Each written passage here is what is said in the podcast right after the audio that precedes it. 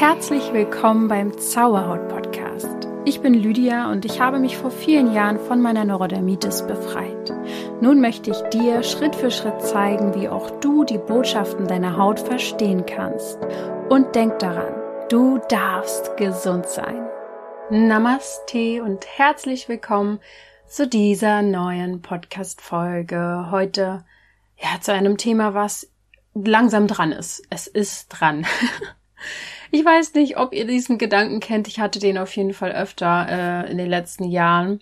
Einfach raus in eine Hütte zu ziehen, irgendwo im Wald in der Natur. Vielleicht sind ein paar Gleichgesinnte da, aber so, ja, hauptsächlich alleine mit meinen Liebsten. Dann äh, Lebensmittel schön selbst anbauen. Am besten noch eine eigene Schule gründen, obwohl ich mich gerade frage, wozu die Schule wäre, wenn man alleine ist. Aber naja, so in die Richtung halt auf jeden Fall. Dann, wenn es ein paar mehr sind, die sich dort einfinden, zusammen meditieren, zusammen Yoga machen, äh, Woman Circle, Moon Circle, also eine Sachen machen. Ja, hatte ich öfter den Gedanken, auch wenn das mal irgendwann vielleicht Realität sein wird. Ganz ehrlich, also die letzten Jahre war das bei mir auf jeden Fall nicht so. Ich habe in Berlin gewohnt, ich wohne immer noch in Berlin. Zwar relativ am Rand, aber nun ja, es, meine Realität sieht definitiv noch anders aus. Und die meisten von euch werden sich so eine Sachen vielleicht auch gar nicht wünschen. Die wollen nicht in den Wald ziehen und das kann ich auch total verstehen. Ähm, und trotzdem und vor allem dem in unserer modernen Gesellschaft ist es tatsächlich auch möglich, spirituell zu sein, glücklich zu sein, im Frieden mit sich zu sein. Und ähm, ja, vielleicht liegt da auch so ein bisschen die Herausforderung drin, aber genau darum soll es heute gehen wie kann man seine Spiritualität wirklich leben, egal wo, immer und überall. Ja, und das ist die wahre Kunst, ja, so ein bisschen auch die Spiritualität mit dem modernen Alltag zu kombinieren. Es ist definitiv möglich. Und deswegen gibt's diese Podcast-Folge heute, äh, weil mir tatsächlich auch schon oft nachgesagt worden ist, dass ich eine sehr bodenständige Spiritualität lebe, dass es sich für, für viele, wenn ich darüber erzähle, so super natürlich anhört, authentisch, nicht so abgehoben. Das sind natürlich super schöne Komplimente für mich. Aber für mich ist es auch wirklich normal. Ähm, und ich glaube, das ist auch der große Unterschied zu vielen. Für mich ist Spiritualität nichts, was ich mir in den letzten zwei, drei Jahren irgendwie angeeignet habe als Praktik Praktik oder so oder als Praxis oder als irgendwie eine Art von Hobby. Ich lebe das schon seit ich ein Kind bin, quasi. so seit, ja, so mit 12, 13 Jahren fing das Ganze an. Und ich habe schon verschiedene Phasen damit durch, von äh, kompletter Verleugnung bis hin zu extrem, also dass ich wirklich extrem gelebt habe, äh, und irgendwie jetzt so einen guten Mittelweg zu, gefunden zu haben. Ja, und davon möchte ich heute berichten. Ihr habt mir einige Fragen gestellt bei Instagram, auf die möchte ich eingehen. Es wird wirklich um die verschiedensten Themen gehen. Ähm, unter anderem darüber, ja, wie geht man mit anderen um, die vielleicht nicht spirituell sind? Wie kann man das in seinen Alltag einbauen? Wie kann man, weiß ich nicht, mit, mit Menschen sprechen, die da überhaupt gar keinen Zugang zu haben? Ähm, was für Praktiken habe ich im Alltag? Und auch so ein bisschen über die Hellsinne möchte ich sprechen, wie man mit Kindern äh, ein spirituelles Leben führen kann. Ich möchte auch noch mal kurz über Hochsensibilität sprechen, was das mit Spiritualität zu tun hat, auch über unsere Haustiere, wie die da mit drinne hängen. Und über Technik, also Handys, Fernseher und so weiter. Und tatsächlich auch über die Schattenseiten von Spiritualität, ähm, denn da gibt's auch einige, die ich hier mal ansprechen muss. Genau. Das heißt, wir haben hier ein ordentliches Programm. Ich sehe vor mir enorm viele Fragen, die ich jetzt ähm, beantworte. Deswegen lass uns direkt loslegen. Für alle, die es nicht wissen, es gibt ja mittlerweile viele, die den Podcast relativ neu hören. Deswegen möchte ich noch mal kurz erklären, wie ich überhaupt zur Spiritualität gekommen bin und was es für mich bedeutet. Ich versuche mich wirklich kurz zu halten, denn wir haben so viele spannende Fragen. Da will ich viel, viel mehr drauf eingehen als zu meiner Geschichte. Aber kurz zum Verständnis. Mit 12, 13 Jahren fing es an. Äh, ich habe vorher schon kurz nach meiner Geburt, also mein ganze, meine ganze Kindheit, mit schwerer Neurodermitis zu kämpfen gehabt bis zu Nierenversagen. Ich hatte extrem viele Krankheiten, ich war ständig krank. Ähm, ja, es wurde mir nicht leicht gemacht ähm, und mein Körper war höchst sensibel. Das heißt, äh, meine Eltern hatten viel damit zu tun, ja, mit mir irgendwie klarzukommen, also mit meiner Krankheit besser gesagt. Mein Bruder war auch betroffen. Und deswegen sind wir dann irgendwann auf alternative Wege gekommen.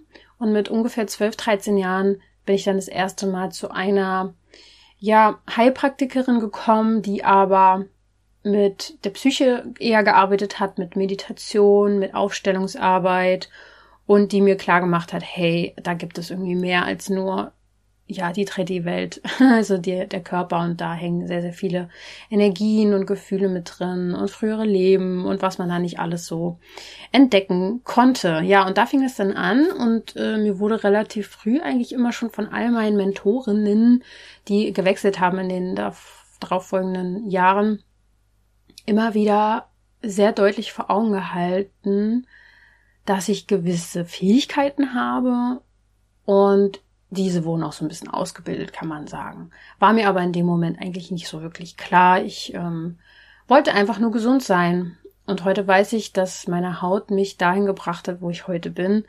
Ähm, in meine Mitte. Von daher bin ich dafür sehr, sehr dankbar. Aber es war ein holpriger Weg, es war hart.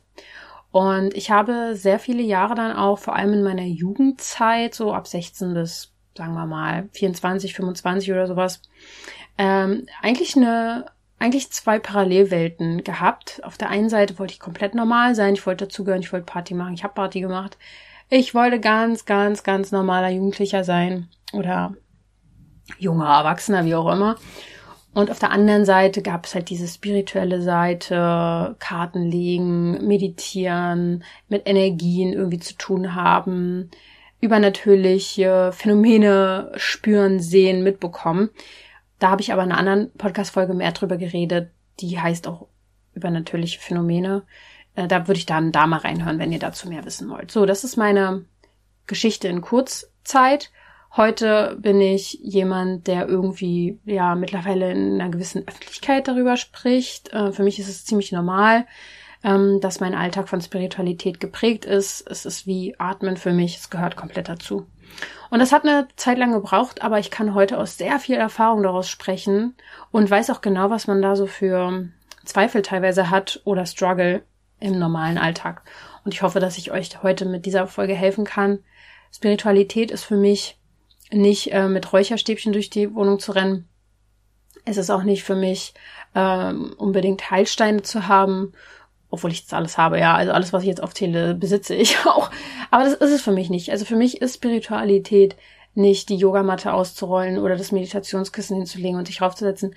Es ist eigentlich für mich in allem etwas Beseeltes zu sehen, also die Zusammenhänge zu erkennen, ähm, zu verstehen, dass meine Intention, warum ich einen Stein oder Heilstein jetzt neben mir lege, wenn ich hier reinspreche, die Intention ist wichtig, finde ich. Oder zu verstehen, dass alles irgendwie miteinander zusammenhängt, dass alles ah, ineinander eingewoben ist, dass wir sehr wohl Auswirkungen mit unserer Energie haben und dass Energie auf uns wirkt von anderen.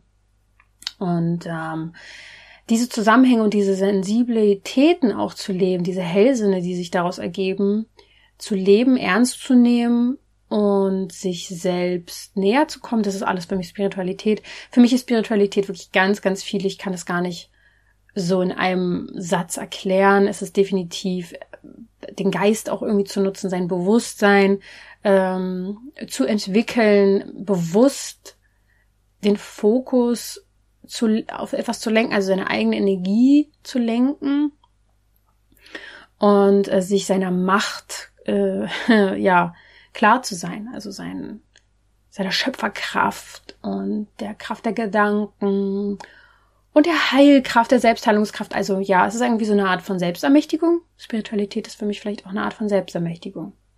So, jetzt möchte ich mal nach, nach fast zehn Minuten auf eure Fragen eingehen. Hier sind nämlich einige und die sind super spannend. Also, Wie sieht mein Alltag mit Spiritualität von morgens bis abends aus? Und hier möchte ich euch schon mal ein bisschen beruhigen. Ich würde behaupten, dass mein Alltag sehr achtsam zwar ist, aber ich definitiv nicht den in Anführungsstrichen perfekten spirituellen Alltag habe. Ich zum Beispiel habe keine heftig lange Morgenroutine. Ich weiß, dass viele davon Fan sind und ich weiß auch, dass es vielen hilft und ich habe auch eine gewisse Morgenroutine, werde ich gleich zu kommen, aber ich zwänge mich da nirgendwo rein. Und ich habe gelernt, vor allem in den letzten Jahren, dass wir ja alle so individuell sind, wie wir nur, also, also individueller geht's eigentlich gar nicht. Wir versuchen nur alle uns irgendwie anzupassen und gleich zu sein. Aber eigentlich, wenn wir wirklich unseren Kern leben würden, wären wir alle sehr, sehr individuell. Und das ist wichtig. Wir alle bringen gewisse Fähigkeiten und Energien hier mit auf die Welt und genau die sollen hier sein. Deswegen macht es gar keinen Sinn, irgendwas anderes zu leben, als das man gar nicht ist. So macht gar keinen Sinn für das Gesamte. Es wäre so, als wenn in einem Theaterstück, wo eigentlich alles perfekt aufeinander abgestimmt ist, jeder das irgendwie die gleiche Rolle spielen will. Das macht gar keinen Sinn. Das ganze Ensemble würde keinen Sinn ergeben. So, so das mal erstmal dazu. Und deswegen äh, tut die eine Morgenroutine dir vielleicht gut und mir aber nicht. Und das ist vielleicht auch Spiritualität, nämlich seinen eigenen Weg zu finden und äh, sich auch nicht zu täuschen und zu belügen. Das hat dann wieder viel mit dem Ego zu tun. Da habe ich auch eine Podcast-Folge erst letztens so gemacht.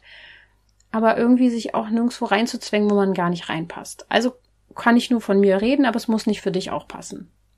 Also meine Morgenroutine und ich habe viel dafür getan, um überhaupt meinen Alltag so gestalten zu können, wie ich es jetzt kann. Ich war früher selber an, äh, angestellt auch teilweise. Ich war selbstständig als Maskenbildnerin unterwegs, konnte meinen Alltag für mich persönlich nicht so gestalten, wie ich es eigentlich brauche.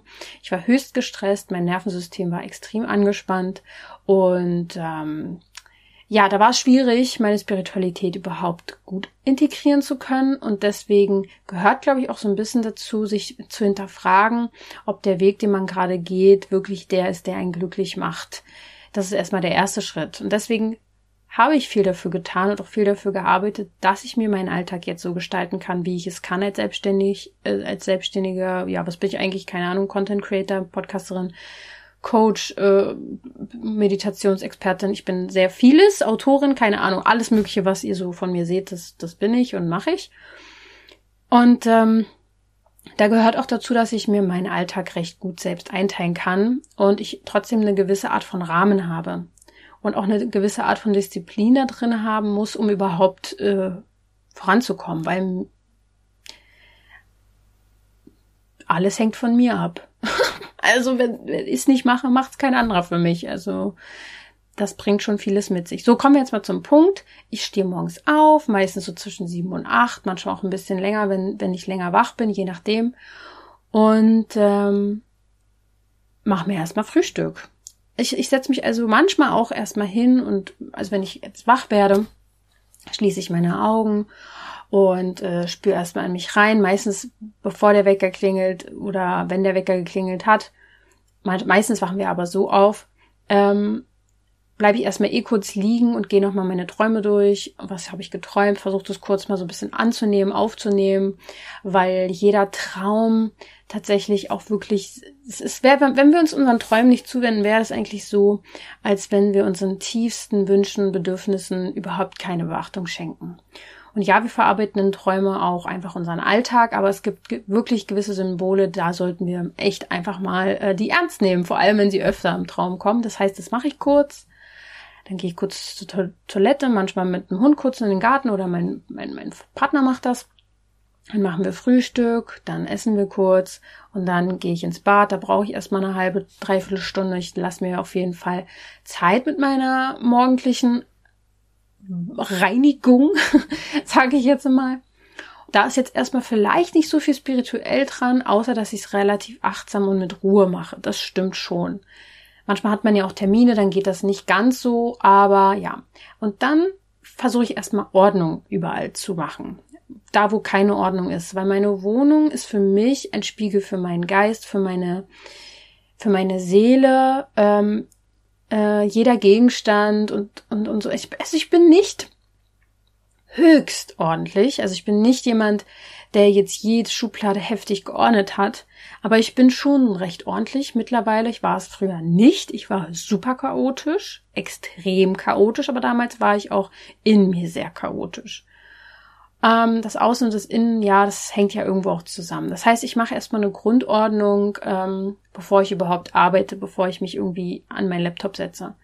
Dann versuche ich mir morgens schon mal ähm, Räucherwerk anzumachen, der mir gut tut, den ich fühle. Äh, meistens irgendwie was Reinigendes, Salbei, Weihrauch, Sandelholz, Palo Santo, so eine Geschichten. Das heißt, meinen Arbeitsplatz mache ich mir erstmal schön. Da steht meistens eine Kerze oder halt ein Räucherwerk, da steht ein Tee oder ein ähm, anderes Getränk, ein Wasser. Ich habe gegessen, ich bin, auch wenn ich nur zu Hause bin und mich vielleicht niemanden zeige, trotzdem irgendwo einigermaßen zurechtgemacht. Ähm, und dann fange ich an, mich in einen kreativen Prozess irgendwie zu begeben. Und dafür brauche ich ja auch einfach irgendwie eine gute, gute Vibes, gute Energy. Meistens läuft nebenbei ähm, irgendwelche Frequenzmusik. Also das ist, sind ja schon irgendwie alles spirituelle Dinge, weil ich mir versuche, einen Raum zu kreieren, der meine Sinne irgendwie zufriedenstellt. So. Und ich mir auch den Platz in meiner Wohnung nehme, der sich gut anfühlt für meinen kreativen Prozess. Und dann ist meine gesamte Arbeit ja ziemlich spirituell, weil ich mich eigentlich ständig mit solchen Themen beschäftige, weil ich ständig im Austausch bin, weil ich Menschen helfe, weil ich ihnen Tipps gebe, weil ich Content kreiere, der Heilung bringen soll, weil ich Meditation empfange, sie aufschreibe, aufnehme und so weiter. Also meine Arbeit ist ja dann auch schon in diese Richtung recht spirituell, aber auch nicht immer. Manchmal muss ich Buchhaltung machen, dann versuche ich das aber auch sehr achtsam zu machen und mir irgendwie schön zu machen. Also ich versuche in den Dingen, die ich tue, ähm, eine gewisse Achtsamkeit, ein Bewusstsein zu integrieren, ähm, auch wenn es mir nicht immer alles gefällt, dass ich dafür trotzdem eine Art von Dankbarkeit habe, dass ich sie machen kann. Fällt mir manchmal leicht, manchmal nicht. Zurzeit bin ich ziemlich beschwingt, äh, schwebe so ein bisschen auf Wolke 7 seit ein paar Wochen. Da fällt es mir irgendwie gerade leicht. Und an manchen Stellen auch gar nicht. Aber dann merke ich auch, wenn, wenn mir alles zu viel ist, wenn ich frustriert bin, genervt bin, und das kann ich in den letzten Jahren sehr klar sehen, dass das oft der Fall war, war habe ich mich einfach extrem übernommen. Ich war ungeduldig, wollte zu viel, wollte zu schnell, ähm, habe mich übernommen, habe ich schon mal gesagt, aber das muss anscheinend doppelt gesagt werden. Ich habe einfach viel zu viel gemacht mich selber überfordert. So. Ähm, dann habe ich gearbeitet, irgendwann bis nachmittags und dann, äh, ja, manchmal bis um vier, manchmal muss ich auch bis um acht arbeiten, je nachdem, was da gerade so kommt. Ja, manchmal habe ich auch eine Session abends, dann mit, na, mit euch, ne, Live-Abende oder Gruppenabende, dann habe ich vielleicht bis 21 Uhr, so. Aber grundsätzlich so bis 16, 17 Uhr, dann gehe ich nochmal mit Ella raus, meistens in den Wald, weil natürlich die Natur, ich lebe noch nicht direkt in der Natur, ich würde es gerne, mal sehen, was die nächsten Jahre kommt, aber ich gehe in den Wald und das erdet mich natürlich, egal bei welchem Wetter, ist ja mit Hund eh wurscht, muss raus. Ähm, ich kann es jedem empfehlen, der in die Natur will, holt euch einen Hund. Äh, und ähm, ja, wenn nicht, würde ich trotzdem in die Natur gehen. Also als selbst als wir Ella noch nicht hatten und noch mitten in der City gelebt haben, haben wir uns wirklich ein, zwei Mal die Woche sind wir rausgefahren in den Wald und waren da stundenlang unterwegs, so um uns aufzutanken. Also das heißt, das ist für mich auch eine Art von Spiritualität, relativ bewusst durch den Wald zu gehen, ähm, Spaß daran zu haben, den Moment zu genießen mit Ella und ähm, ja, ihre Freude zu meiner Freude zu machen und umgekehrt. Ein bisschen Erziehung ist auch immer mal dabei und manchmal auch ein paar Herausforderungen und Stressmomente. Auch nicht immer alles Pille-Palle, wenn man so Menschen auch begegnet mit anderen Hunden. Ja, aber das sind dann die Herausforderungen, die ich halt meistern darf. Und dann habe ich mittlerweile so ein bisschen eine Routine bekommen, wieder mehr Yoga zu machen. War aber auch eine Zeit lang gar nicht so. Ja, also äh, das ist jetzt einfach aus der Freude heraus, dass ich tatsächlich auch zusammen mit meinem Freund ähm, Yoga mache und weil es uns einfach gerade Spaß macht. Wir müssen uns dazu nicht zwingen. Es macht einfach Bock. So, es ist einfach cool. Es macht Spaß. Dann wird Armbrot gemacht. Meistens beim Kochen höre ich irgendwas Schönes. Ähm, oder auch manchmal irgendwas Gossip-mäßiges beim Podcast. Ich bin da auch nicht äh, nur spirituell aufgestellt. Also bin da auch manchmal sehr bodenständig noch unterwegs. Vielleicht brauche ich das auch ein bisschen für meine Erdung, da manchmal einfach mich zu bedüdeln zu lassen. Und dann essen wir und dann ist abends meistens wirklich auch noch Fernseher an. So ist einfach so. Dann lässt man sich auch noch mal ein bisschen bedüdeln. Äh, da bin ich auch ganz ehrlich, manchmal auch nicht. Manchmal spielen wir dann irgendwas oder ich lese was. Obwohl, dazu komme ich noch. Lesen tue ich eigentlich jeden Abend. Aber ähm, da ist es noch relativ, ich würde sagen, normal. Ich hoffe auch irgendwann, dass sich der Abend noch ein bisschen spiritueller gestaltet. Aber wie gesagt, vielleicht muss es auch gar nicht sein. So, man kann sich vielleicht auch einfach mal unterhalten lassen. Ich gucke natürlich, was ich mir anschaue. Ich habe ja auch schon mal eine Podcast-Folge über den Einfluss von Filmen und Serien gemacht ähm, und versuche mich da jetzt nicht ähm, mit also ja toxischen Sachen irgendwie dazu äh, nähren. Aber ja, da ist der Abend einfach relativ normal, würde ich mal so sagen. Und dann gehe ich schon mal ins Bett meistens, weil ich noch lesen will. Ich lese jeden Abend. Und auch hier lese ich nicht irgendwie immer Ratgeber. Bei mir liegen zwar auch viele spirituelle Bücher überall in der Wohnung verteilt rum und ich lese immer mal da rein. Aber meistens abends lese ich auch Romane. Einfach Romane. Und ähm, das passt für mich auch. Und dann vor dem Schlafen gehe ich meistens noch mal kurz in mich, setze mich auch noch mal in so eine meditative Haltung und mache so eine Art energetische Reinigung. Das kann man auch morgens machen. Ich mache es eher abends. Ähm, dann verbinde ich mich mit Mutter Erde, verbinde mich mit Vater Himmel, ähm, stelle mir Wurzeln vor, die nach unten und nach oben wachsen, bitte darum, dass Energie vom Himmel und von der Erde in mich hineinfließt. Ich bitte auch konkret um Christusenergie, weil ich dazu einen echt guten Zugang habe. Kannst du aber auch einfach Energie, universelle Energie nennen, wie auch immer. Und dann stelle ich mir vor, wie diese Energie überall durch meine Zellen fließt, meine Organe äh, energetisiert und auffrischt und ähm, jegliche negative Energie, die ich über den Tag angesammelt habe, neutralisiert. Das musst du dir einfach nur vorstellen oder darum bitten. So einfach ist es tatsächlich. Deine Bewusstseinskraft, dein Fokus, deine Vorstellungskraft unterstützt das Ganze. Dann atme ich immer ziemlich tief ein und dann gehe ich jede, Chak jede Chakra einmal durch, stelle mir vor, dass die Energie auch die Chakren nochmal neutralisiert, aktiviert. Dann stelle ich mir vor, wie ein weiß-goldener ähm, ein, ein Schutz um mich herum sich bildet, mh, mm, der auch verschiedene weitere Schutzschichten noch hat. Äh, manchmal bitte ich noch mal konkret darum, dass mein Energiefeld gereinigt wird, dass mein Aurafeld gereinigt wird, dass ähm, zum Beispiel Erzengel zu mir kommen oder generell Engel zu mir kommen und mögliche Besetzungen äh, wegschicken, in den Himmel schicken, ins Licht schicken. Mm, also einfach Anhaftungen von ne negativen Energien, die äh, ja bei mir sind. Das kann passieren. Und dann ist das eigentlich schon mal abends mein Reinigungsritual. Meistens, aber das braucht echt ein bisschen Übung, kannst du dich auch reinfühlen in dich hinein und einfach individuell auf deinen Körper nochmal eingehen, wenn es irgendwo piekst, sticht, dass du nochmal sagst, hey, was brauchst du? Dann bittest du darum, dass das zu dir kommt oder du atmest dort hinein. Oder du sagst deinem Körper, hey, du, ich bin sicher, alles ist gut, dass du dein Nervensystem selbst beruhigst. Ich habe jetzt letztens meinen Hund einfach mit einbezogen und habe mich mal in ihn, also in sie reingefühlt und da auch mal so eine Art Reinigung gemacht, wie ich sie eben ungefähr erklärt habe und dadurch, dass wir eh sehr connected sind, das ist unser, unsere Haustiere sind das eh meistens extrem stark, habe ich auch ein bisschen was gefühlt, was da einfach mal durchgeflossen werden konnte. Habe ihr auch so eine Art Schutzhülle um sie rumgebildet, aber einfach mental. Sie war nicht mal bei mir, sie war in einem anderen Zimmer. Aber Raum und Zeit, also das ist ja eh Illusion. Und ähm, ja, dann wurde ich auch eines besseren, nicht eines besseren belehrt, aber dann bin ich ins Bett gegangen, äh, bin schlafen gegangen, ähm, bin aufgewacht davon, dass Ella, also meine, mein Hund, ähm, Würgegeräusche von sich gegeben hat. Sie hat aber nichts rausgebracht. Und sie wirkt eigentlich nie. Also sie, sie hat einmal in ihrem Leben bis jetzt gekotzt, so. Ähm, und da wusste ich, ah, okay, gut. Dann hat jetzt diese energetische Reinigung sich auch noch ähm, auf den Körper gelegt, weil bei energetischen Sessions jeglicher Art ist sowas wie Röpsen, sich übergeben tatsächlich auch im, im krassesten Falle nicht ungewöhnlich, wenn dann wirklich sich was löst. Oder auch Durchfall. Ähm, das kann gut möglich sein und deswegen ist es für mich immer ein gutes Zeichen, dass da sich was lösen konnte. Habe ich mich drüber gefreut. Dann bin ich nochmal ins Bett gegangen, dann habe ich Farben gesehen, das kann auch passieren. Bei mir ist es eh so, meistens in dieser Einschlafphase, dass ziemlich viel bei mir noch passiert, dass ich entweder ähm, Ideen bekomme, Eingebungen bekomme, Nachrichten bekomme, Botschaften bekomme, Farben bekomme. Ja, kann alles Mögliche sein. Lasse ich dann einfach fließen.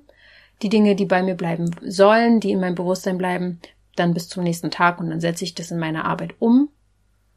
Und so merkt ihr, also meine Nächte sind ja eh crazy, da passieren dann eh auch nochmal in den Träumen ganz viele verrückte Sachen.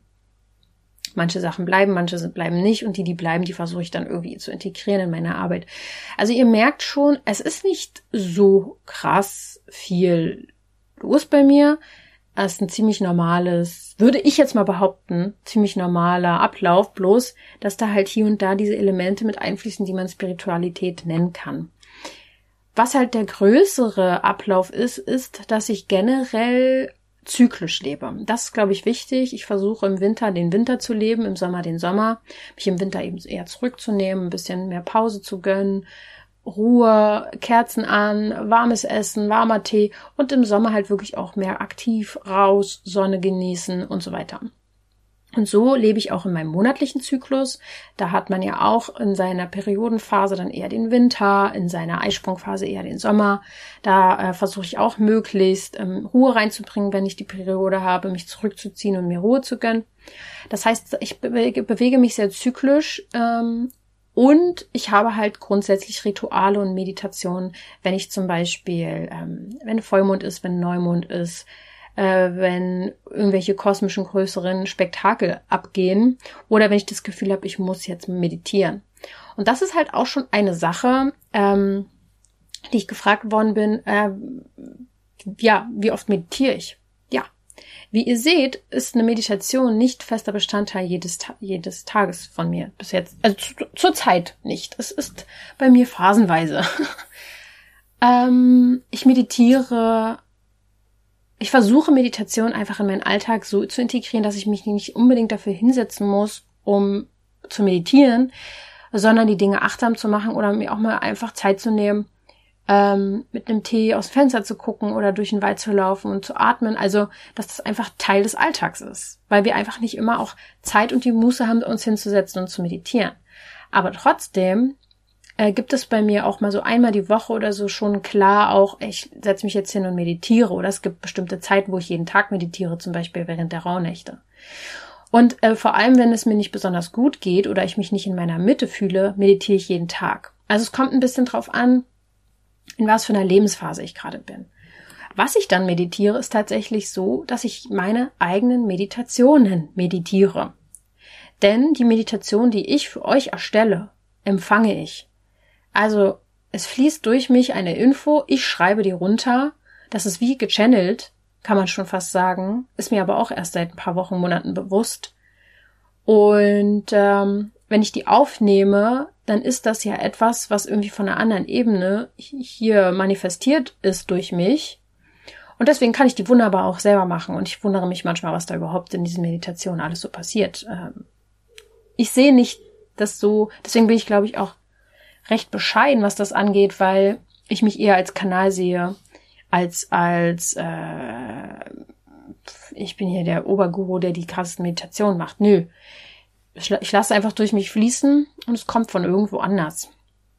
Von daher kann ich euch nur wärmstens meine Meditation empfehlen, weil sie, glaube ich, echt von einer anderen Ebene kommen. Deswegen äh, tut es so vielen auch so gut. Ich kriege ja immer wundervolle Nachrichten, was das alles in euch auslöst und Heilung und krasse Erfahrungen. Und schaut euch dafür wirklich mal meinen Meditationsraum an. Der ist brandneu.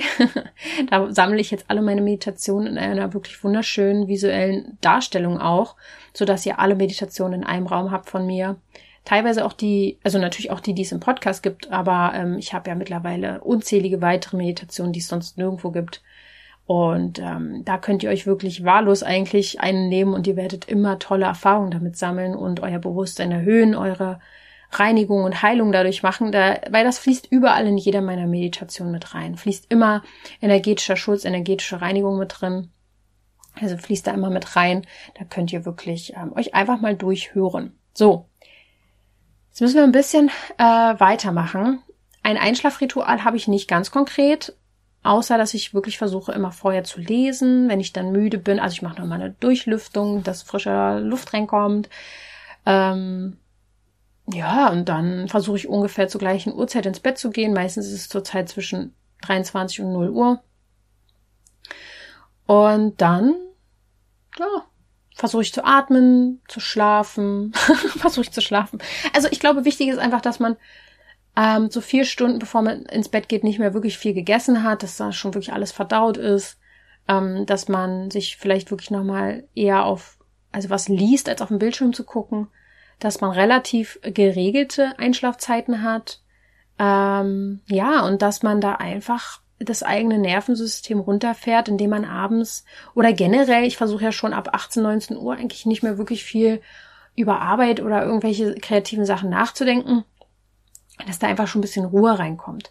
Geht zwar auch nicht immer und die besten Einfälle habe ich meistens, wenn ich im Bett liege, aber ihr versteht, glaube ich, was ich meine, so dass man nicht mehr so viel rattert, dass dann nicht mehr so viel rattert im Kopf. So, ah, wir haben noch so viele Fragen, oh mein Gott, ich muss mich beeilen. Also, vielleicht muss ich auch zwei Teile draus machen, wie jetzt sie.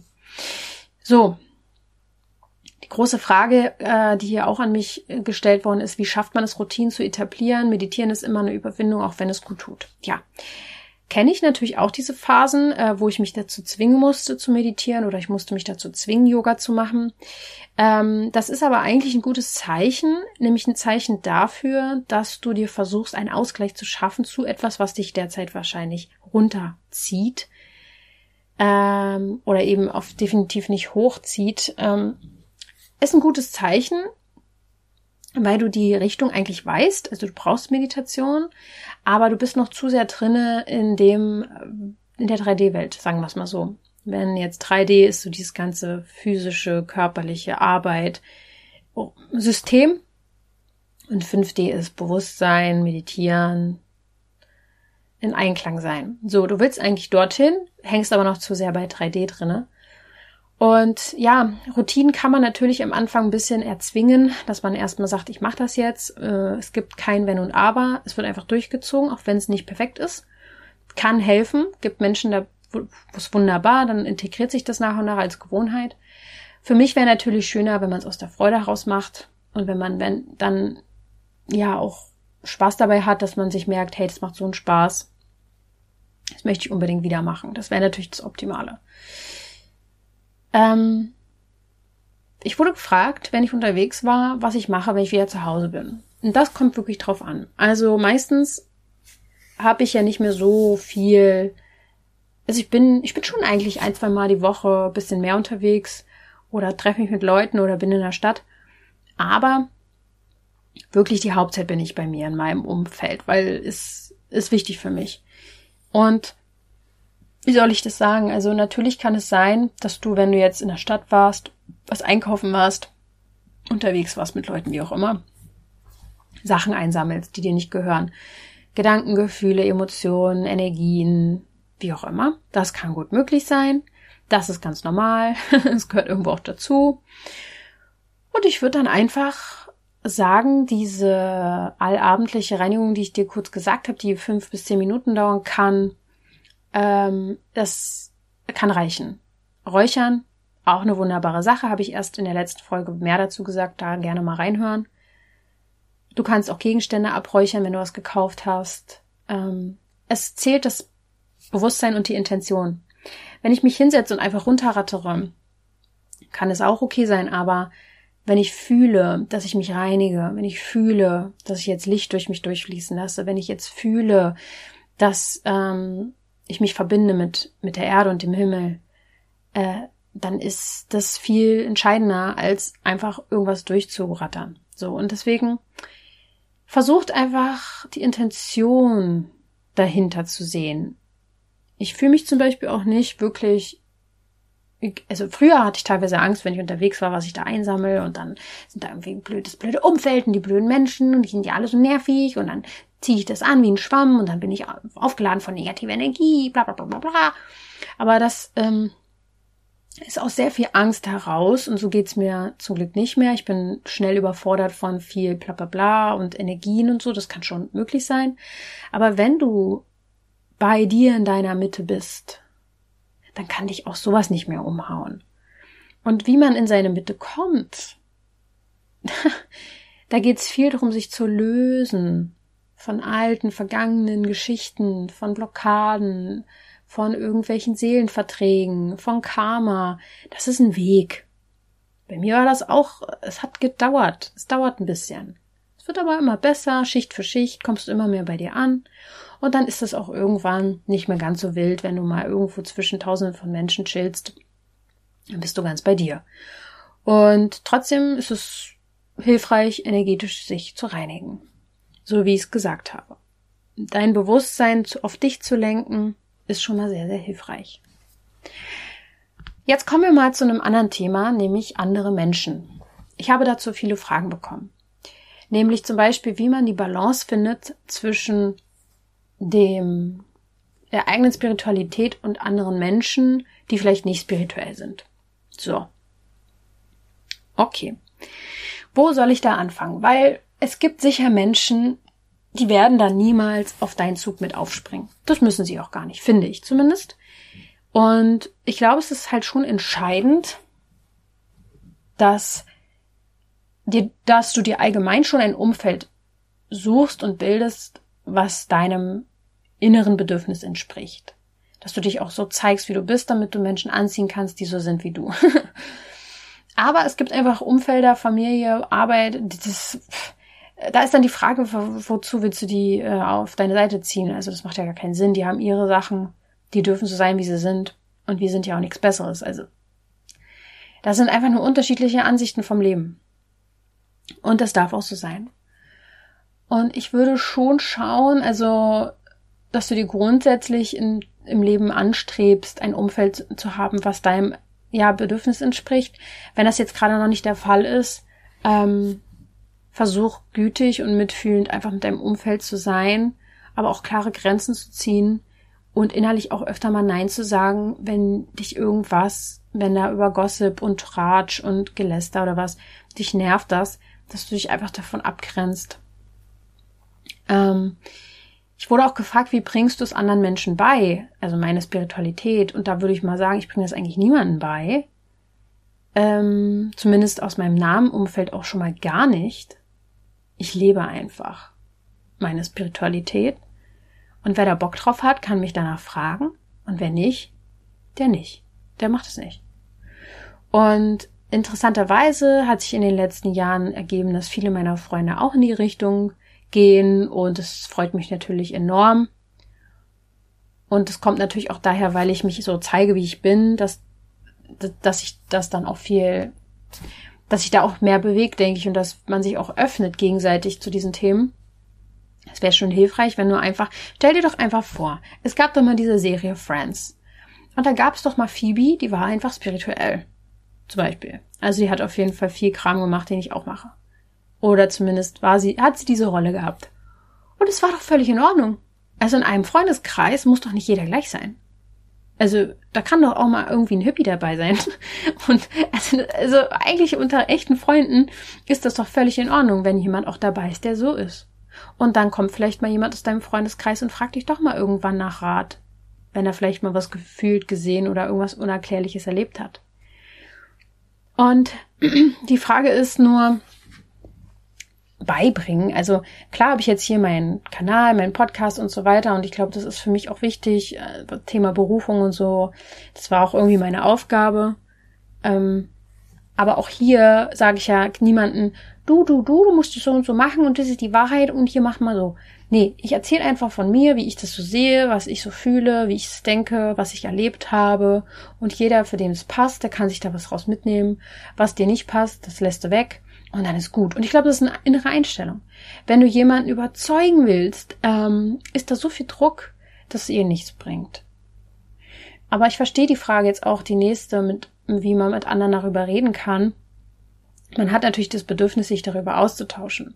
Und deswegen braucht es vielleicht auch am Anfang Mut, sich dem zu öffnen, auch sich anderen gegenüber zu öffnen und zu sagen, hey, hast du sowas schon mal erlebt und bla, ähm, um herauszufinden, ist da irgendwie eine Schnittstelle. Aber wie gesagt, Du musst dich zeigen, wie du bist, sonst wird das auch niemand wirklich sehen und sich vielleicht auch nicht trauen, sich zu öffnen. Manchmal ist man überrascht, dass im nahen Umfeld doch jemand ist, von dem man das nie gedacht hätte, mit dem du auf einmal übers Universum, über Horoskope oder übers Räuchern reden kannst oder über Seelen oder Geister, was weiß ich. Mm. Ja, deswegen, also mit anderen darüber reden, finde ich schon wichtig. Es gibt ja auch mittlerweile vielleicht in deinem Umfeld auch Woman Circle.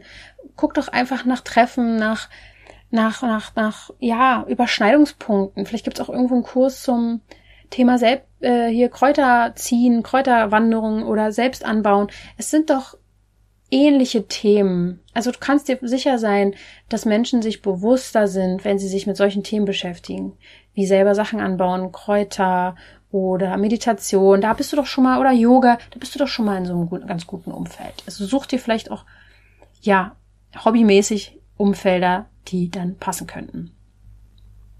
Die Frage, die auch sehr spannend war, ist, ähm, ob man im gleichen Umfeld, in dem man halt zum Beispiel jetzt schon länger ist, dann auch seine Spiritualität ausleben kann. Und ich finde schon, weil alle, die dich dann belächeln, ähm, ja, ich meine, was, was willst du davon? Also, ähm, also ich finde, belächeln geht ja sogar noch, weil alles, was dem Menschen fremd ist, ist dann einfach nur eine Strategie, damit umzugehen, ist ja auch in Ordnung aber sieh dich einfach als Teil, wie bei Friends, als, als eine, du bist wichtig in diesem Umfeld auch. Vielleicht ist es auch wirklich manchmal sehr, sehr wichtig, dass du genau in dem Umfeld bleibst, weil du eben derjenige Teil bist, der diesen Part der Spiritualität mit einbringt. Und das heißt ja nicht, dass du alle gleich bekehren musst, aber du bringst das ins Feld. Das, das ist ein Teil des Bewusstseins.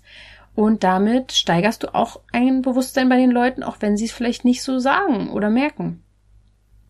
Also ja, du kannst es auch in deinem gleichen Umfeld, wo du auch immer bist, ausleben, wenn du einfach ähm, dich traust. Was soll schon passieren? Ja, Leute können dich belächeln. Okay. Und dann? Was dann?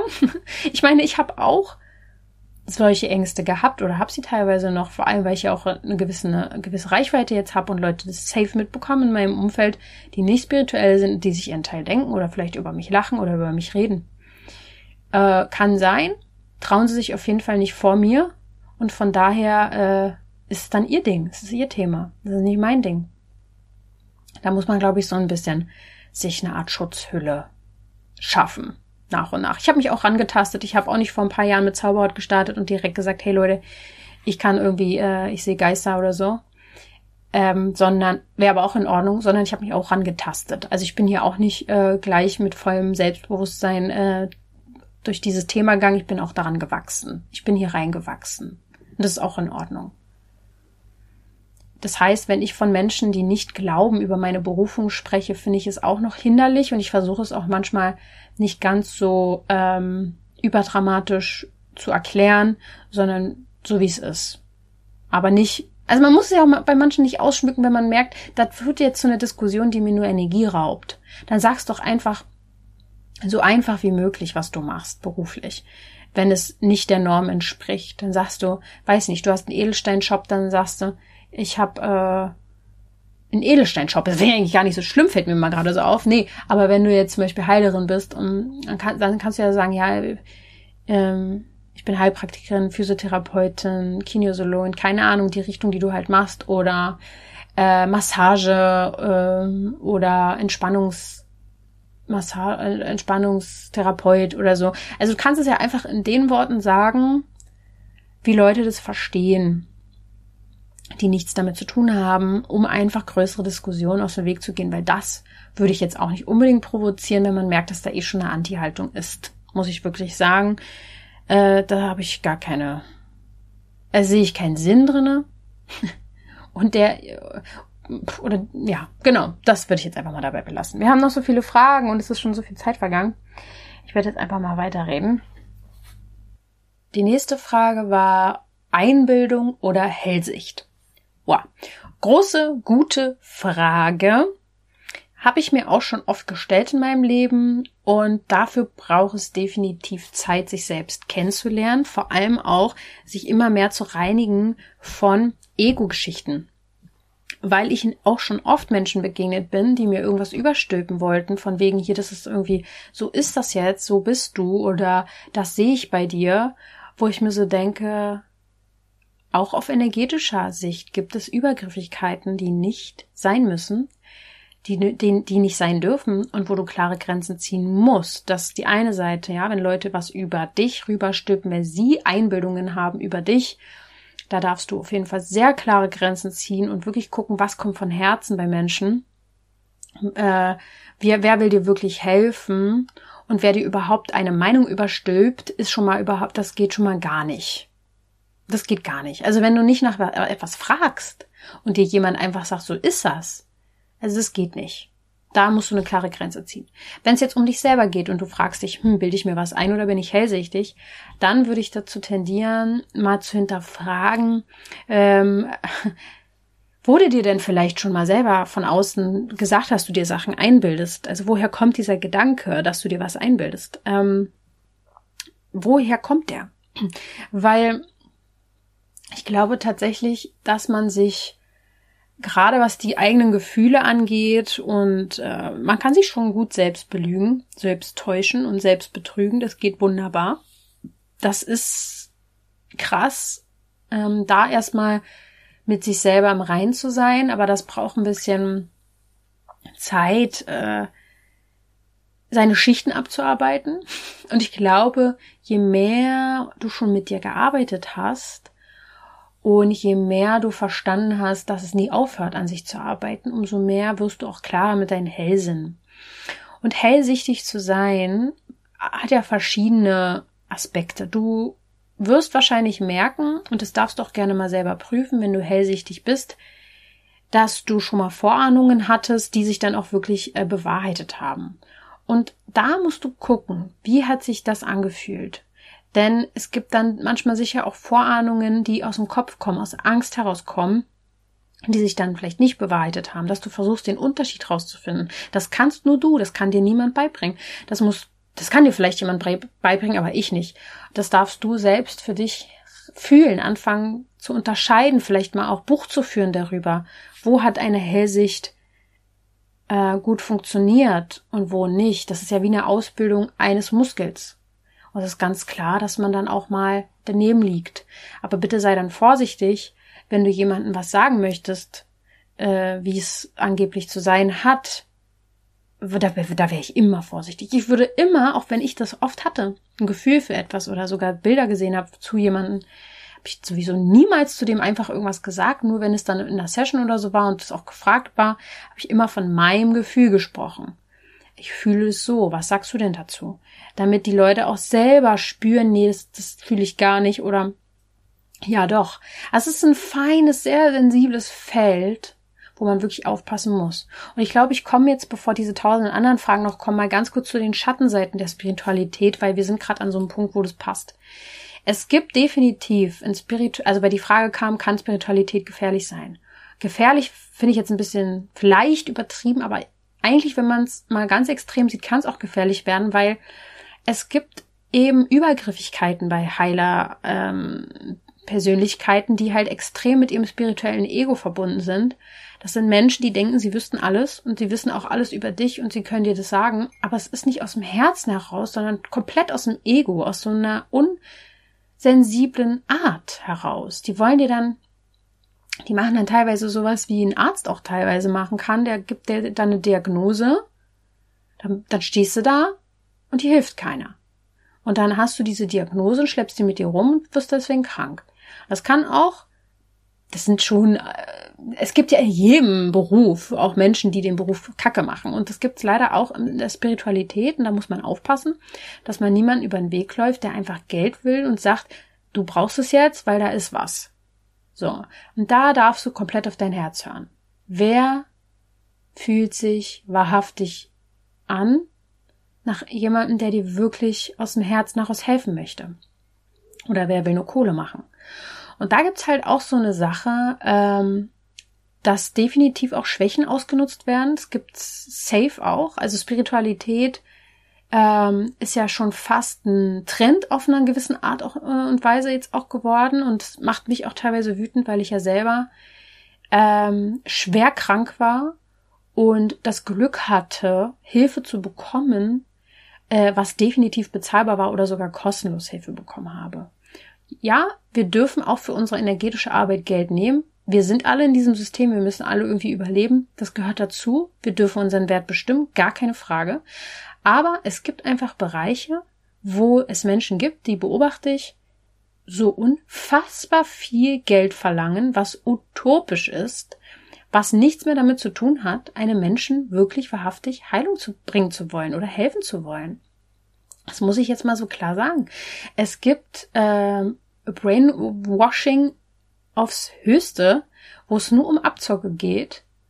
Ähm, und es ist ethisch, moralisch für mich überhaupt nicht vertretbar, wenn du Menschen helfen möchtest, denen es nicht gut geht, die sich dadurch verschulden, weil sie bei dir denken, du heilst sie jetzt. Was sowieso nicht geht in den meisten Fällen. Niemand heilt dich, sondern du heilst dich. Und im Bestfall hilft dir jemand dabei, dir zu sagen, wie du dich selber heilen kannst. Oder klar hilft, gibt's auch Menschen, die, die können das dann mal besser und können deinem Energiesystem was lösen und so weiter. Aber wer sich darstellt als, also du musst hier jetzt erstmal einen Kredit aufnehmen für mich, damit du mit mir arbeiten kannst, da würde ich großen Abstand nehmen. Sehr großen. Sehr, sehr großen Abstand. Ähm, hat für mich, und ich bin seltenst, seltenst in dieser Energie, dass ich sage, Alter, was mit euch los? Das ist so ungerecht. Aber das finde ich ist eine gefährliche Sache an Spiritualität. Wenn jemand die Schwäche von jemandem ausnutzt, weil derjenige gerade nicht weiter weiß und sagt, naja, können wir helfen, also ich kann dir helfen, ich kann dich heilen, aber du musst Kredit, so nach Motto, du musst Kredit erstmal dafür aufnehmen. Also dann, sorry, also das geht gar nicht. Leider gibt's das auch. Das ist eine große Schattenseite der Spiritualität, die ausgenutzt wird. Und ähm, ja, ich weiß nicht, für mich ist es so, ich äh, mache das, was ich hier mache, zum Großteil von Anfang an weil ich helfen will, weil ich das Gefühl habe, ich bin selber durch die Hölle gegangen teilweise mit meiner Haut und ich möchte einfach da Menschen irgendwie von befreien oder helfen, dass sie da rauskommen. Ich gebe so viel einfach kostenfrei für Menschen, so viel Wissen, auch Meditation teilweise oder ähm, Energieabende oder so. Und auf der anderen Seite muss ich natürlich auch meinen Wert bestimmen und es gibt Kurse und Programme und das ist, hat auch seine Berechtigung, das darf auch sein, das soll auch sein, äh, weil ja da auch Energie reinfließt und jahrelange Energie auch, die man angesammelt hat und Erfahrungen, die man jetzt sozusagen weitergibt oder das Buch. Und äh, dieser, dieser Energieausgleich darf stattfinden. Aber die Frage ist wirklich, hey, wo geht's dann wirklich noch ums Helfen?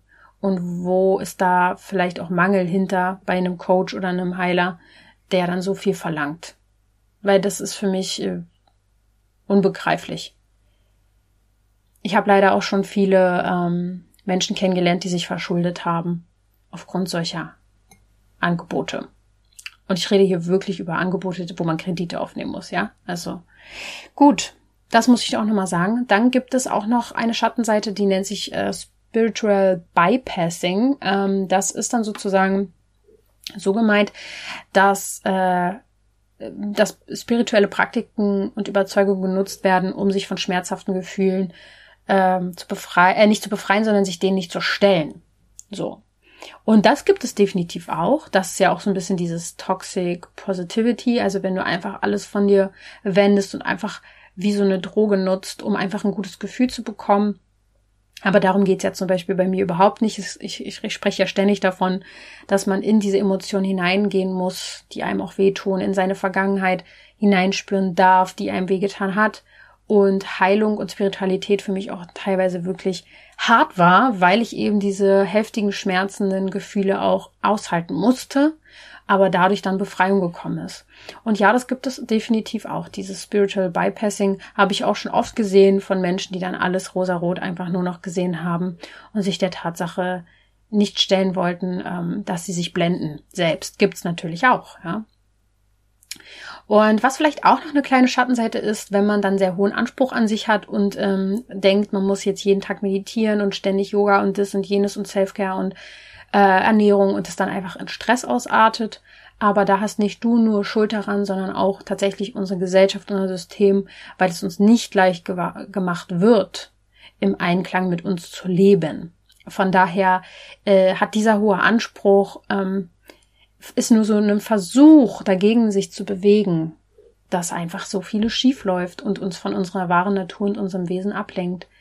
Aber das kann natürlich auch schwierig sein, ja. Ich bin auch teilweise vor Arbeit manchmal, wenn ich noch am Set gearbeitet habe beim Film, bin, muss man eh schon teilweise sehr früh aufstehen, um vier oder so. Dann bin ich um drei aufgestanden, um noch eine Stunde zu meditieren. Aber es hat mir nichts gebracht. Ich war nur noch müder als eh schon. Und ähm, das war dann einfach nur Ego, was irgendeinen festen Plan durchziehen wollte. Also, das sind so ein bisschen die Schattenseiten. Und jetzt, auch egal, auch wenn die Folge jetzt ewig hier geht, ist halt so. Ähm, wollte ich noch auf ein paar von euren Fragen eingehen, weil die sehr, sehr interessant sind. Zum Beispiel, merkst du einen Unterschied, wenn du mal einen Tag nicht meditierst? Und da habe ich ja eigentlich schon mehr oder weniger darauf geantwortet, nee, merke ich nicht. Es kommt aber darauf an, in welcher Lebensphase ich bin. Wenn ich sehr gestresst bin, dann meditiere ich, versuche ich jeden Tag zu meditieren und dann merke ich das auch, wenn ich mal nicht meditiere, weil Meditation einen natürlich total entspannen kann, runterfahren kann, dass man sich wieder einsammelt. Das kommt ein bisschen darauf an, in was für einer Lebensphase ich bin.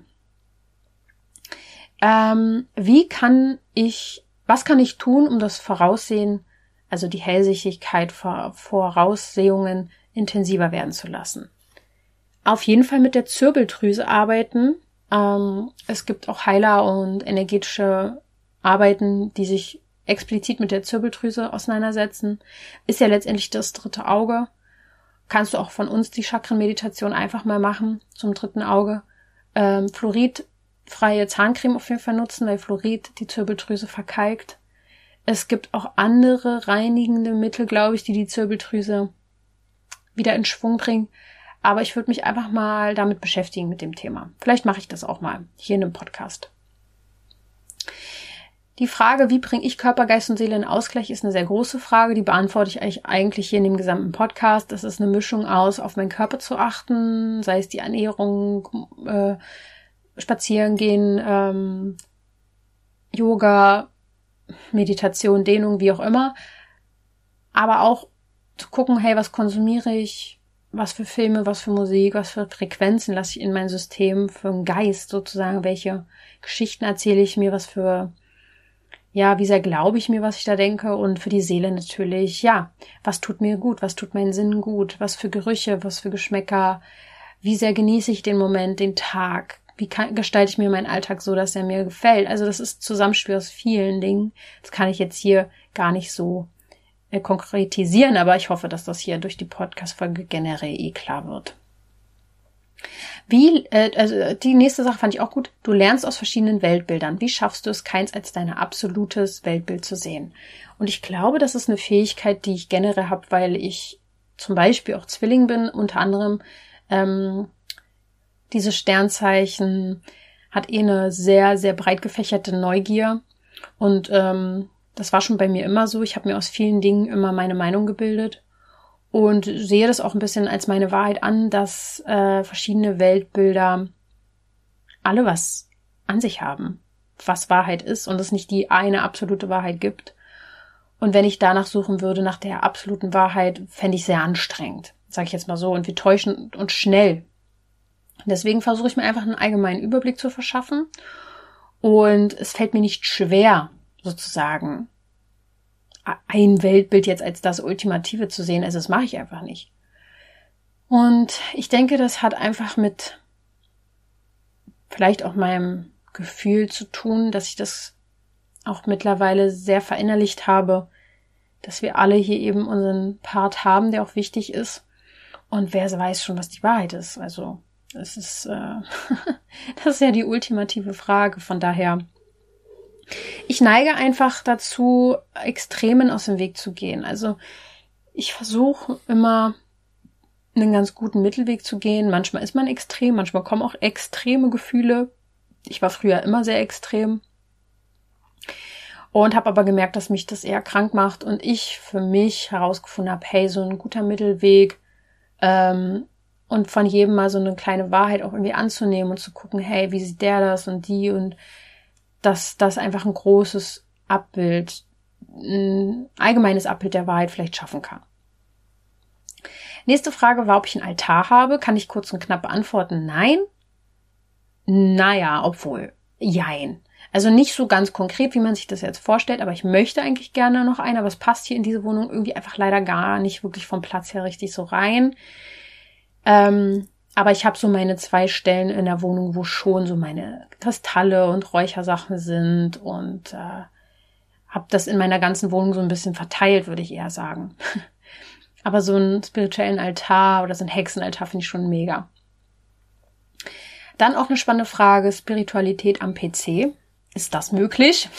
Natürlich ist das möglich. Ich meine, ich arbeite ja auch an meinem Laptop.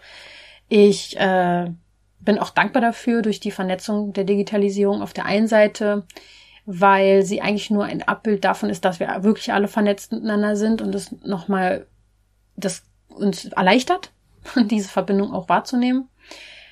Aber ich würde euch auf jeden Fall einen Blaulichtfilter empfehlen und ähm, was Strahlungen angeht, ja, da kann man jetzt auch sagen, dass das natürlich ganz schädlich ist, ist es zum Teil sicher auch, oder es ist verwirrend für unsere Seele auf der einen Seite. Auf der anderen Seite glaube ich auch, dass wir uns nach und nach anpassen.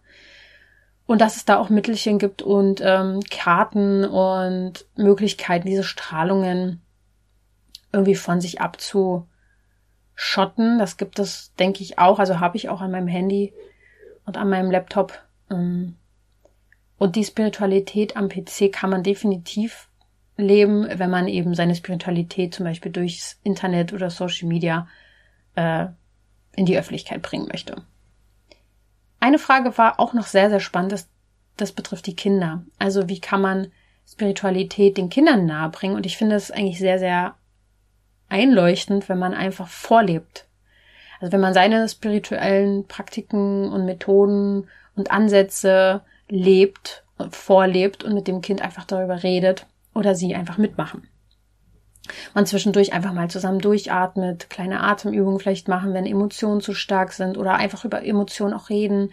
Wo sitzt das? Hey, was könnte dir das sagen?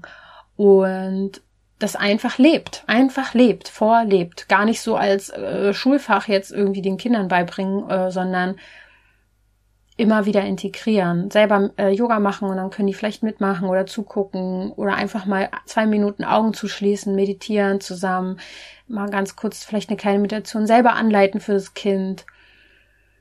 Und so würde ich das dann auch verbinden, egal wie jung das Kind ist, dass es einfach von klein auf lernt, dass es da mehr gibt. Und so werde ich das dann in Zukunft auch irgendwann machen. Also Mehr kann ich dazu aber nicht sagen, weil ich ja noch kein Kind habe.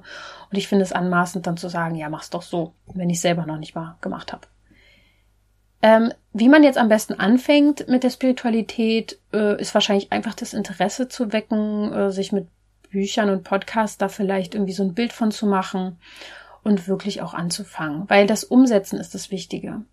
Solange du in der Theorie festhängst, dann weißt du ganz viel, dann ist das auch mal ganz schön aber anwenden und wirklich umsetzen und machen und leben äh, ist das A und O. Das ist der Unterschied, ob du jemand bist, der theoretisch spirituell ist oder der wirklich Spiritualität lebt. Und viele, die wissen nur viel, aber machen nichts. Und ähm, deswegen einfach machen. Die letzten zwei, drei Fragen noch und dann ähm, schone ich meine Stimme auch wieder ein bisschen. Welche Rolle spielt Hochsensibilität und wie, inwiefern kann es bei Spiritualität helfen? Also Hochsensibilität äh, ist ja ein weit verbreitetes Thema mittlerweile. Ich glaube, dass es viel weit verbreiteter wäre, wenn wir nicht alle so vergiftet wären, im Sinne von schlechtem Essen, Giftstoffe in Essen, in der Luft, äh, Umwelt, pipapo. Ich glaube, dass wir dann alle viel sensibler wären. Aber davon mal abgesehen sind es meistens die Hochsensiblen, die auch einen Zugang zur Spiritualität haben und das hat schon seinen Sinn. Da hängt einfach viel mit drinne, weil für eine Spiritualität brauchst du eine gewisse Sensibilität, du brauchst ein Feingefühl, eine Empathie, du brauchst ähm, das Herz dafür. Äh, und Hochsensible sind halt mehr in ihrem Körper, würde ich fast sagen, weil sie halt mehr spüren. Und deswegen hängt das einfach sehr, sehr eng miteinander zusammen. Und ich denke auch, dass die Hochsensibilität sogar stärker werden könnte, wenn du Spiritualität lebst. Aber du sie dann besser einsetzen kannst. Gezielter, auch für dich. Die nächste Frage war, wie ich mich vom Handy weghole oder vom Fernseher. Und ja, also wie soll ich das sagen? Also ich nutze mein Handy natürlich zum Großteil, vor allem auch für meinen eigenen Content, den ich kreiere und äh, hänge da manchmal wirklich lange dran, weil es einfach lange dauert, das zu produzieren und zu machen und zu tun. Ich merke einfach, dass mir geholfen hat, diesen, diese Technik dahinter zu kapieren, was mit uns gemacht wird bei Social Media, dass natürlich alles darauf aus ist, uns zu halten, so lange wie möglich bei dieser App. Und dass das natürlich in unser Suchtthema, also es macht uns einfach schnell süchtig. Und ich bin bei Instagram noch nicht bei TikTok. Ich weiß auch nicht, ob ich jemals bei TikTok sein werde. Ich weiß, dass da viel Potenzial drin ist, dass da riesen Klickzahlen sind, dass die Reichweite unfassbar groß sein kann, ganz schnell. Und viele da auch die Zukunft drin sehen. Aber ich bin mittlerweile immer noch davon überzeugt, dass es wie ein schwarzes Loch für mich ist, TikTok. Ich habe es mehrfach selbst gehabt und mich dort durchgeklickt. Und es macht so unfassbar schnell süchtig. Ich bin eh, ich neige dazu, also ich kann schnell süchtig werden.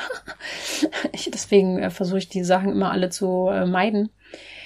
Und ich finde, dass es bei TikTok viel um den Content an sich geht, aber nicht mehr um den Menschen. Also da soll einfach das Video geil sein, dann wird weitergeklickt. Aber da geht es nicht mehr so richtig um den Content von einem Menschen, der einem dann vielleicht gefällt.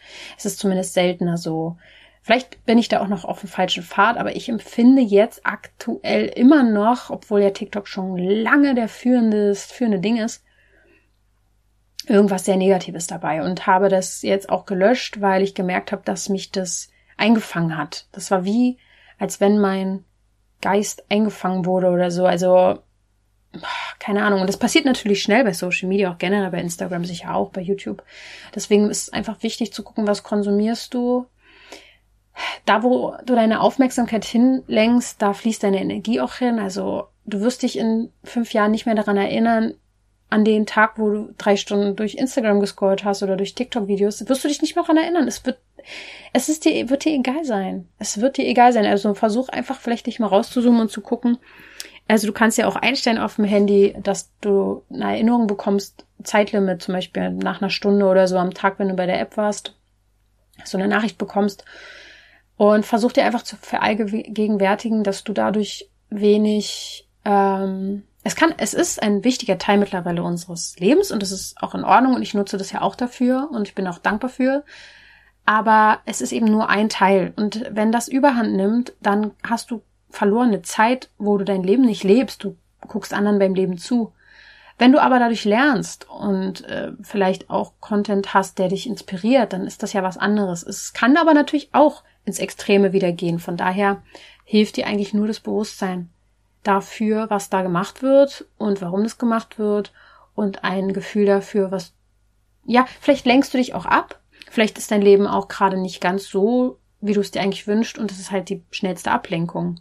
Also hinterfrag dich einfach mal nicht, wie, wie du dich davon wegholst, sondern was sind die Ursachen dafür? Warum beamst du dich weg dadurch? Also was, warum, warum, warum brauchst du das? Und da liegt wahrscheinlich dann die Antwort auch beim Fernseher dran. Und jetzt nochmal die letzte Frage zu dem Thema Haustiere und Tiere generell. Die Fragen waren, wie kann man sich Zeit in der Natur nehmen ohne Haustier, ohne Hund? Und äh, wie bezieht man Haustiere mit ein, wenn man meditiert?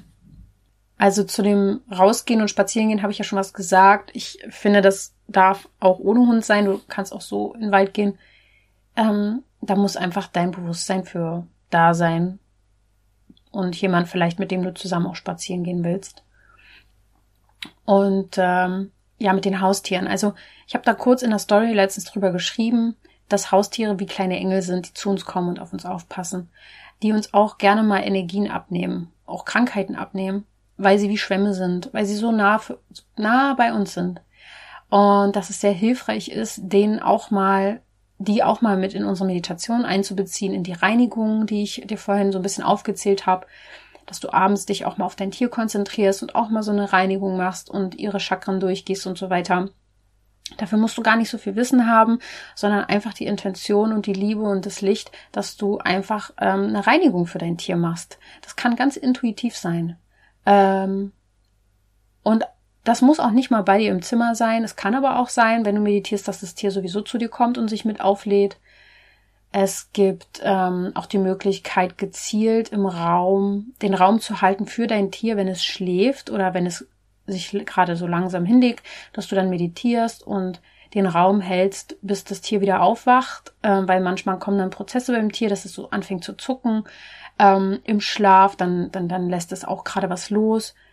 Dann äh, kannst du den Raum quasi für das Tier halten, in dem Heilung passieren kann. Du kannst natürlich auch deine Hände auflegen und gezielt einfach mal Energie reingeben, Dankbarkeit, Liebe. Und ja, achtet einfach darauf oder wisset einfach, dass äh, unsere Tiere, unsere Haustiere oft Zivilisationskrankheiten haben und Tiere in der Wildnis eben nicht. Und das liegt daran, dass sie uns so nah sind und dass sie uns Dinge auch abnehmen. Und wenn wir uns mal auch zwischendurch in Meditation auf sie konzentrieren oder sie mitnehmen und äh, gezielt da auch mal reinigen, ganz intuitiv vielleicht auch einfach mal ausstreichen, energetisch dir vorstellen, dass du die Aura einfach mal ausstreichst, das Schlechte weg und das Gute rein und Licht gibst und sagst und darum bittest, dann ist das schon wunderbar. Ja. Das war mir nochmal wichtig zum Schluss, weil die dürfen natürlich nicht vergessen, die kleinen Tiere um uns rum und die großen. Und wow, das war auf jeden Fall eine richtig, richtig lange Folge jetzt. Ne? Ich ähm, hoffe, ich konnte da einen guten Überblick zu geben. Das Thema ist groß. Äh, mir ist wichtig zum Schluss zu sagen, jeder lebt seine Spiritualität ganz individuell und das darfst du für dich auch rausfinden, was dir da wichtig ist. Aber versuche es bodenständig. Also versuch immer auf eine Art und Weise wieder die Füße auf den Boden zu kriegen. Wir können schnell in Wolke 7 abheben, durch die Spiritualität einfach nur noch in unserer Traumwelt leben. Aber die Realität ist, dass das Umsetzen die wahre Spiritualität ist. Wie lebst du es? Was machst du draus? Also schau dich um in deinem Umfeld. Wie sieht es aus? Wie sieht dein Leben aus? Wie geht es dir? Wo bist du? Das hast du erschaffen. Und möchtest du da weiterhin sein oder nicht, dann versuch dir zu überlegen, hey, wie könnte ich es schaffen, woanders zu sein? Und das ist Spiritualität. Äh, bewusst das Leben zu kreieren, so wie du es dir erträumst. Träumen ist gut, umsetzen ist dann, ja, das Leben. Von daher, bleib immer mit beiden Füßen auf dem Boden, bleib in deinem Herzen, folge der Freude und deiner Liebe und ich wünsche dir dabei auch ganz viel Spaß. Denk immer daran, du darfst gesund sein.